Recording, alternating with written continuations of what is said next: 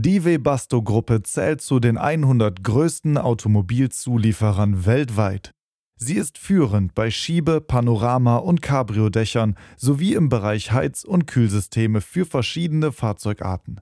Mit Batterien und Ladelösungen für Hybrid- und Elektrofahrzeuge unterstützt Webasto zusätzlich eine nachhaltige Mobilität.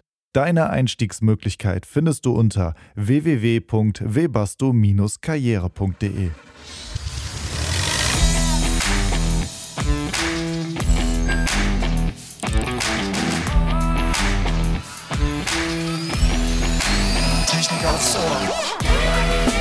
Hallo und herzlich willkommen zu einer neuen Folge von Technik aufs Ohr. Heute geht es um die digitale Nase, wie Sensorik gute Innenraumluft steigert. Was hat denn das alles zu bedeuten? Also Mikrofone hören, Kameras sehen, Touchbildschirme, Druck- und Bewegungssensoren fühlen. Aber der Geruchssinn ist bisher noch nicht hinreichend digitalisiert. Was das mit Innenraum, Luftqualität zu tun hat und was jeder selbst dafür tun kann, besprechen wir heute mit unseren Gästen Richard Fix und Andreas Schütze. Ja, Richard Fix ist promovierter Physiker und arbeitet als Portfolio-Manager bei Bosch Sensortech für MEMS-Sensoren. Das müssen wir gleich nochmal erklären, was das genau ist. Diese werden insbesondere in Smartphones, Wearables und IoT-Produkten verwendet, um den Geräten die bereits genannten Sinne zu geben. Andreas Schütze leitet den Lehrstuhl für Messtechnik an der Universität des Saarlandes. Im Fokus seiner Forschung stehen unter anderem smarte Gassensorsysteme für verschiedenste Anwendungen, von der Sicherheitstechnik über die Geruchsbewertung bis zur Luftqualität. Ja, herzlich willkommen. Ja, herzlich willkommen auch von mir, meine Herren. Danke. Sehr schön. Prima. So, dann legen wir mal gleich Ja. los. Geruchssinn digitalisieren klingt irgendwie so ein bisschen nach Science Fiction. Womit befassen Sie sich eigentlich beide so? Ja, vielleicht fange ich mal an. Ich meine, Sie haben es ja eben schön gesagt, das war eigentlich die Sinnesorgane, die der Mensch so hat, ansonsten schon relativ gut ähm, digitalisiert haben. Wir haben Kameras, wir haben Touchsensoren, wir haben Drucksensoren, ähm, wir haben tolle Mikrofone.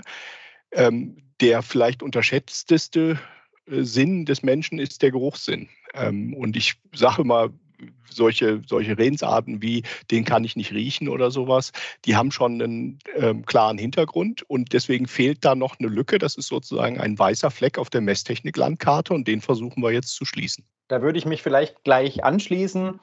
Ähm, Mhm. Also ich bin ja bei Bosch Sensortech, das heißt, wir stellen Sensoren her für verschiedenste Geräte und bei uns äh, ist äh, der Fokus, das Ganze auch nutzbar zu machen für verschiedenste Hersteller von Produkten auf der Welt. Also wir machen sozusagen die Sensorkomponenten, die diese Sinne erschließen, insbesondere auch äh, Gassensoren und stellen das dann eben Kunden bereit, die das dann in verschiedenste Geräte integrieren. Und weil der Begriff gerade schon gefallen ist, MEMS, das steht für Micro Mhm. Electromechanical Systems. Das heißt, wir kombinieren Mikromechanik und Elektronik innerhalb von kleinen Siliziumchips.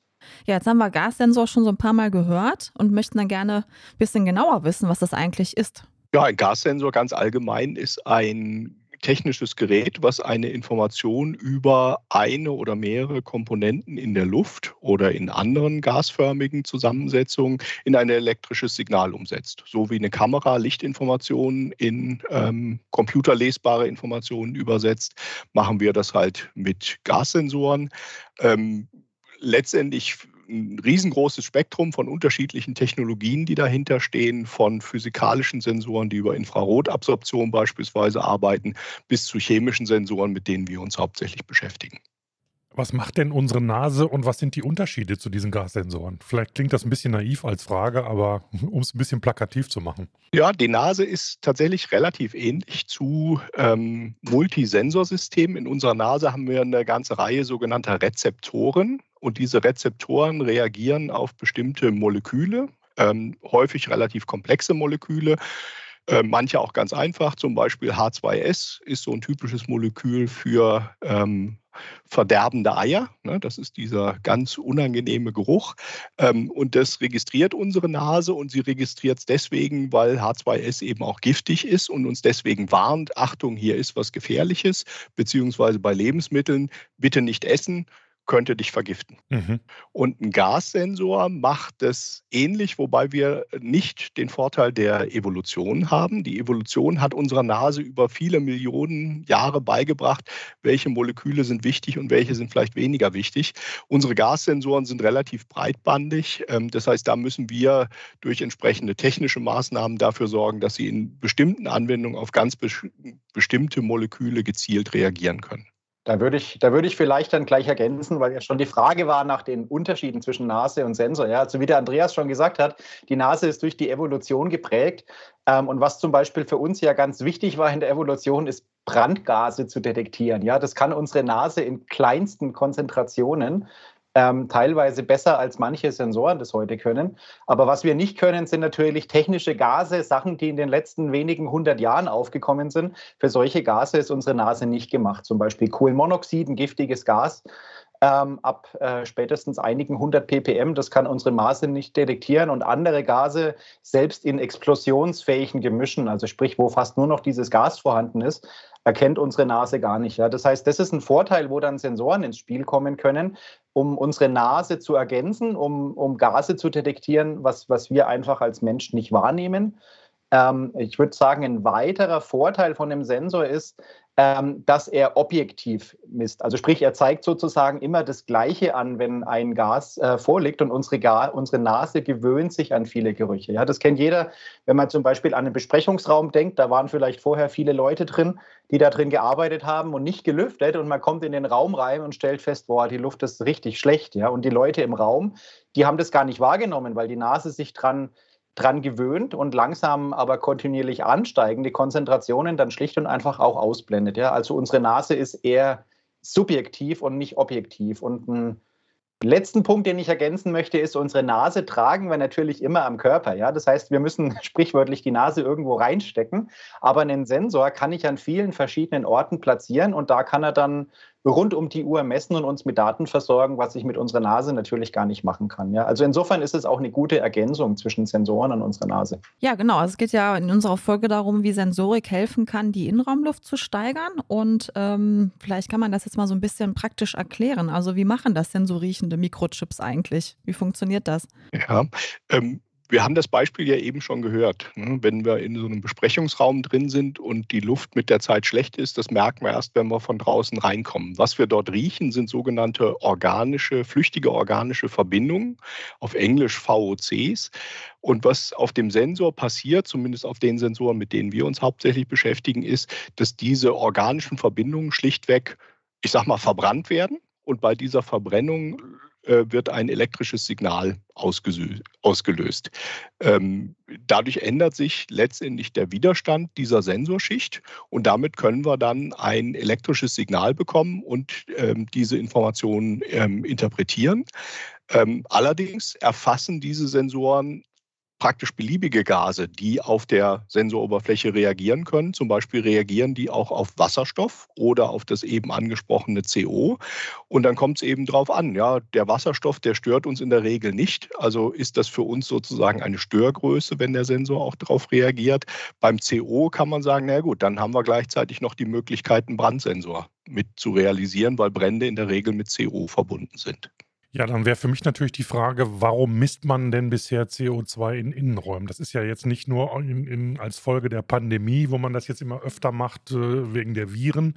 Das hat es ja auch schon vorher gegeben. Und wie hat sich das denn so entwickelt? Genau, das geht tatsächlich auf Max von Pettenkofer zurück, der ähm, um 1850 herum in München ähm, genau dieses Thema Innenraumluftqualität untersucht hat und damals bereits festgestellt hat, dass eine der Hauptquellen für schlechte Luftqualität in Innenräumen ist der Mensch. Das heißt, unsere ähm, unser Atem, unser Schweiß und was sonst noch alles bei uns so aus den verschiedenen Körperöffnungen kommt, trägt halt zur schlechten Luftqualität bei. Und er hat damals gesagt, das müssten wir eigentlich messen, um die Luftqualität bewerten zu können. Aber zu diesem Zeitpunkt gab es eben noch nicht die richtigen Sensoren. Und deswegen hat er gesagt, ja, was wir einfach messen können, ist CO2, was natürlich bei uns auch aus dem Atem rauskommt und letztendlich korreliert mit der Anwesenheit von Personen und damit sozusagen ein Indikator, ein, ein Proxy für die Messung der eigentlich interessierenden organischen Verbindungen ist. Ähm, das Kuriose daran ist, dass man heute verbindet CO2 mit Luftqualität. Das CO2 selber ist aber deutlich unkritischer, was ähm, die Konzentrationen eingeht. Also das Pettenkofer-Limit, das, was immer überwacht wird, liegt bei 1000 ppm. ppm heißt ein Part per Million, also auf eine Million Luftmoleküle ähm, ein Gasmolekül. 1000 ppm kann ich auch übersetzen in ein Promille. Das ist eine relativ geringe Konzentration. Man hat Untersuchungen gemacht, zum Beispiel ähm, muss man das für die internationale Raumstation sehr genau wissen, ähm, ab welcher CO2-Konzentration wird es äh, kritisch für die Astronauten. Und da hat man festgestellt, nee, 5000 ppm ist, ist völlig unproblematisch. Und deswegen fliegt zum Beispiel die internationale Raumstation bei deutlich höheren Konzentrationen, ähm, ähnlich in U-Booten. Ja, das sind so äh, geschlossene Verhältnisse, wo relativ hohe Konzentrationen sind. Ähm, dort wird tatsächlich die, die Luft, die schlechte Luft durch die VOCs rausgefiltert. Das CO2 ist einfach schwer zu filtern. Da würde ich gerne, da gern gleich was ergänzen, ja, denn ähm, eine Anekdote, weil unsere Gassensoren mittlerweile sogar auch auf der ISS äh, Verwendung finden und da habe ich erfahren von dem Raumfahrer, ähm, wenn er sozusagen ähm, aus der Space-Kapsel äh, das erste Mal die, ähm, die Raumstation betritt, ähm, da würde man ja denken, dass da sehr gute Luftqualität herrscht in der Form, dass es gut riecht. Ja? Und die Aussage von dem Astronauten war, nee, in dem Moment, wo er dann die Atemmaske abnimmt und dann sich in der, in der ISS bewegt, riecht es erstmal relativ schlecht. Ja?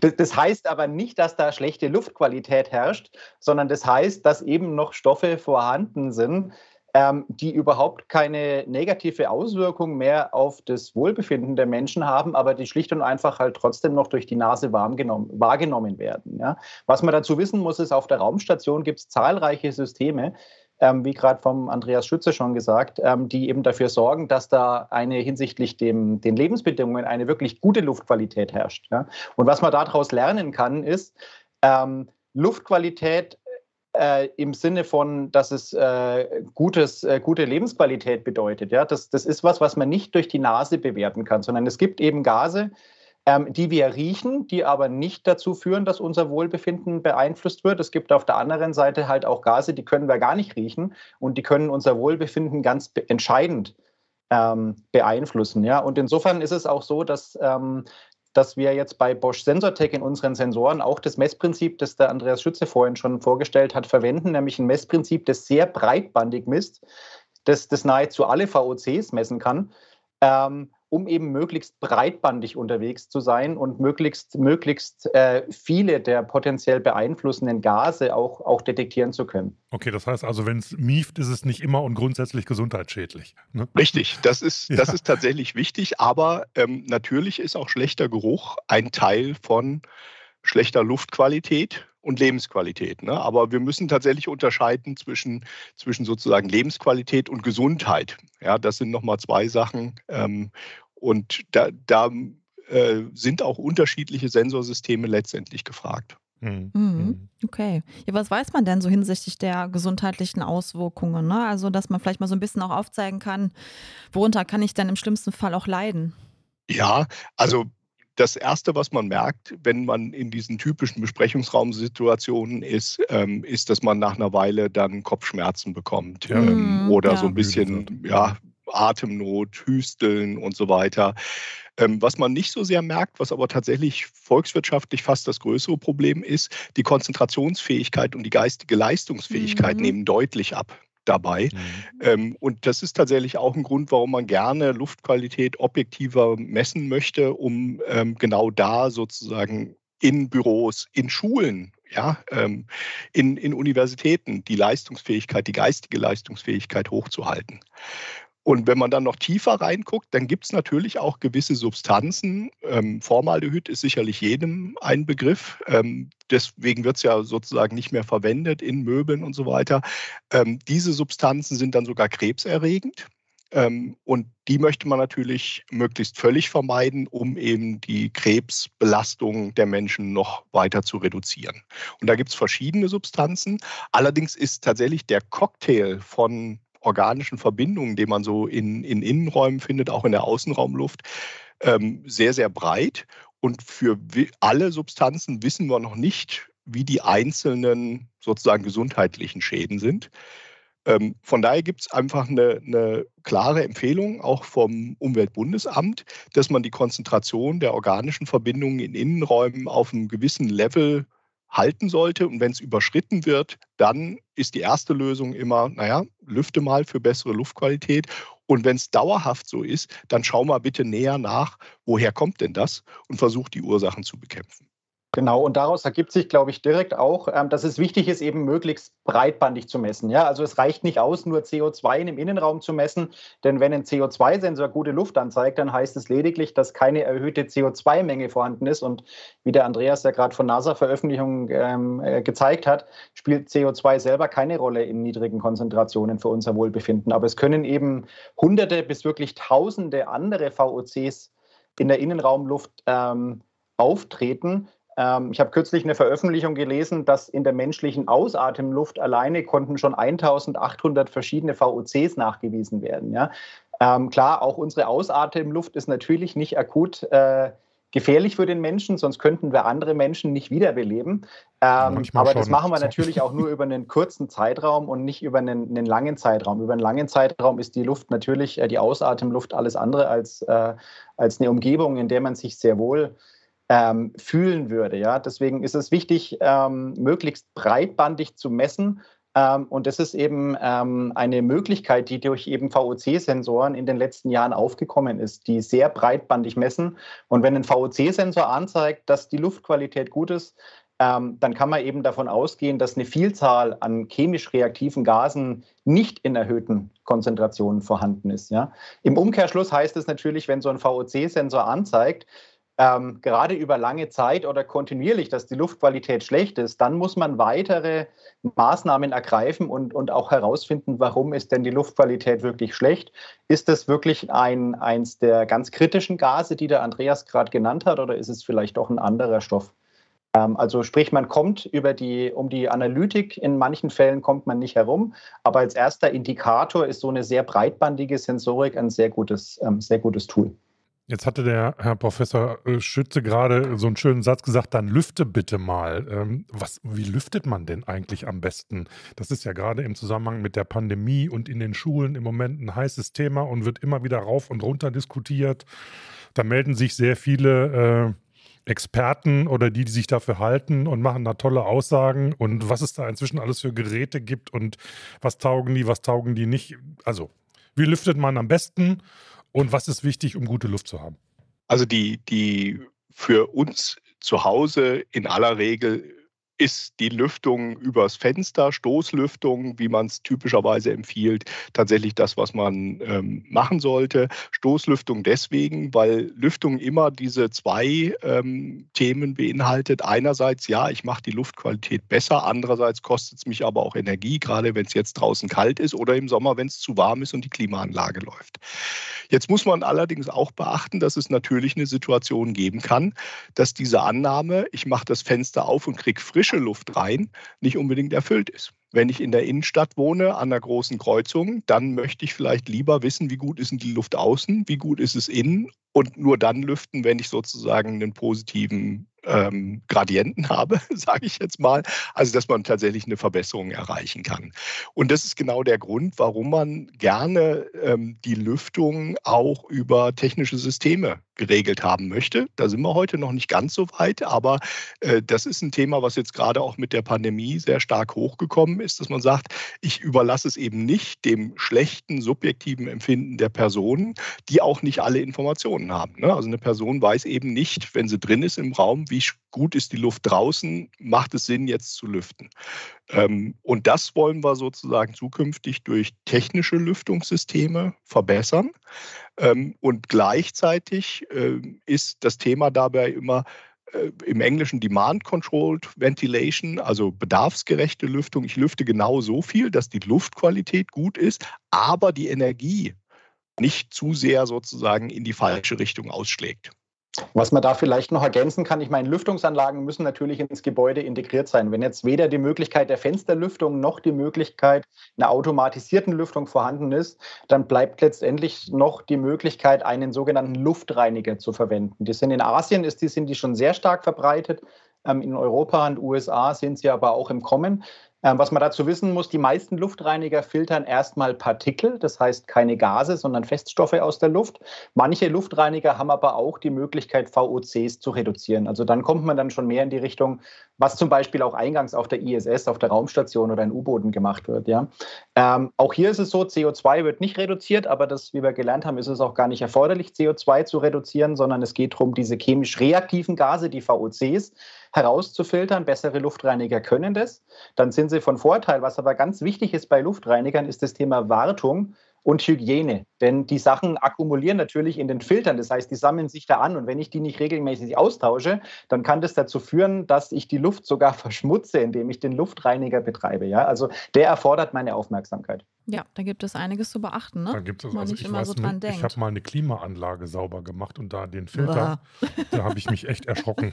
Oh, ich bin kein Experte und ich will gar nicht vorstellen. wissen, was Ja. da alles drin war. Aber jetzt aber let's face it, zu Hause bleibt einem ja oft meistens nicht nichts anderes übrig, als das Fenster aufzumachen oder Ja. da Belüftungssysteme anzuschaffen. Die sind ja wahrscheinlich nicht gerade günstig, wenn sie denn was taugen. Ne? Ja. Richtig, also was, was sehr gut funktioniert, ich habe selber zum Glück in, bei mir im Haus sowas drin, ist so eine äh, Gegenström-Lüftungsanlage, wo die äh, verbrauchte Luft rausgelüftet wird und dann die Außenluft damit gleichzeitig erwärmt wird, damit man eben tatsächlich relativ gute Energieeffizienz hat. Aber äh, das ist praktisch nur möglich, wenn sie einen Neubau machen. Ne? Nachrüsten solcher Anlagen ist, ist extrem teuer und auch nicht so Aufwendig. besonders schön. Ne? Ja, klar. Natürlich, klar. Gut, ja, also sind ja auch beide im äh, Fachausschuss Multigas-Sensorik vertreten, der zur VDI, VDE-Gesellschaft Messen Automatisierungstechnik gehört. Können Sie uns denn hier mal so einen kleinen Einblick in Ihre Arbeit geben? Ja, sehr gerne. Ja, also ähm, vielleicht erstmal, womit sich der Fachausschuss beschäftigt. Der beschäftigt sich mit, der, ähm, mit dem Thema Multigassensorik, also Untersuchung von komplexen Gaszusammensetzungen. Ähm, und es geht im Moment insbesondere um, um eben solche Sensoren zur Messung von sogenannten VOC-Gasen, also zur Bewertung der Güte der Innenraumluft. Und wie eingangs angesprochen, gibt es eben seit wenigen Jahren Sensoren, die diese Vielzahl an organischen Verbindungen in der Raumluft detektieren können. Aber es gibt noch keine Standards, wie solche Sensoren beispielsweise zu kalibrieren, zu testen sind und wie die Ausgabewerte von diesen Sensoren ähm, denn aussehen sollen, damit sie auch für jedermann dann verständlich sind. Ja? Und dafür einen Standard zu schaffen, ähm, eine Richtlinie, das ist aktuell ein Schwerpunkt des, ähm, des Fachausschusses. Und wir wollen damit schlichtweg ergänzen, das, was wir in der Forschung seit vielen Jahren machen, dass wir sagen, wir haben jetzt Sensorsysteme, die ähm, sehr gut für die Bewertung gerade von der Innenraumluft geeignet sind ähm, und die man dann eben für solche bedarfsgerechte Lüftung dann nutzen kann. Das trägt ja auch zu den Klimazielen der EU dann beispielsweise bei, weil der Gebäudeenergieverbrauch ist im Moment gerade wieder ein Riesenthema. Der kann dadurch reduziert werden. Und wenn man dann mit den verschiedenen Herstellern von diesen Sensoren spricht, dann kommt immer wieder das Ergebnis raus, naja, unsere Kunden wissen nicht so richtig, was sie nutzen sollen, weil es einfach keine unabhängige Prüfnorm gibt.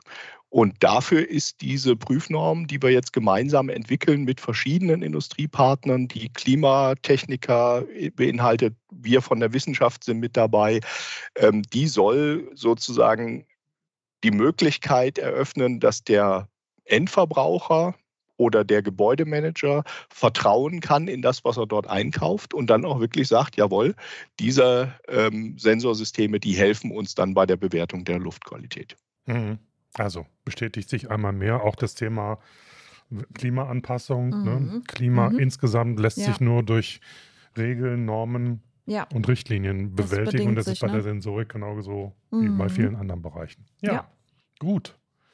So, das war mal ein kleiner Einblick, glaube ich, in die Sensorik Ja. und in das zum Thema Komplexes Luftqualität. Wir haben das Ja. Thema wahrscheinlich nur ganz leicht streifen können, meine Herren, denke ich. Ja, wir könnten Da noch ein paar Stunden weitermachen. Da kann Ja. man noch ein paar Stunden weitermachen, klar, aber ich glaube, es war mal auch für Nicht-Experten mal ganz gut zu Genau. hören, wie das alles so funktioniert und nach welchen Basisgrundsätzen da gearbeitet wird. Wir bedanken uns für Ihre Zeit. herzlichen Dank.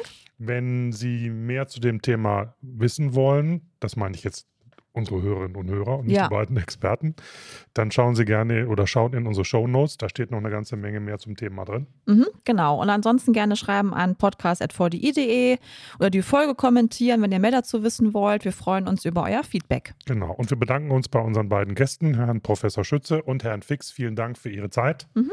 Und Danke einen Ihnen. schönen Tag. Und euch sagen wir Tschüss bis zum nächsten Mal. Bis zum nächsten Mal. Tschüss. Tschüss.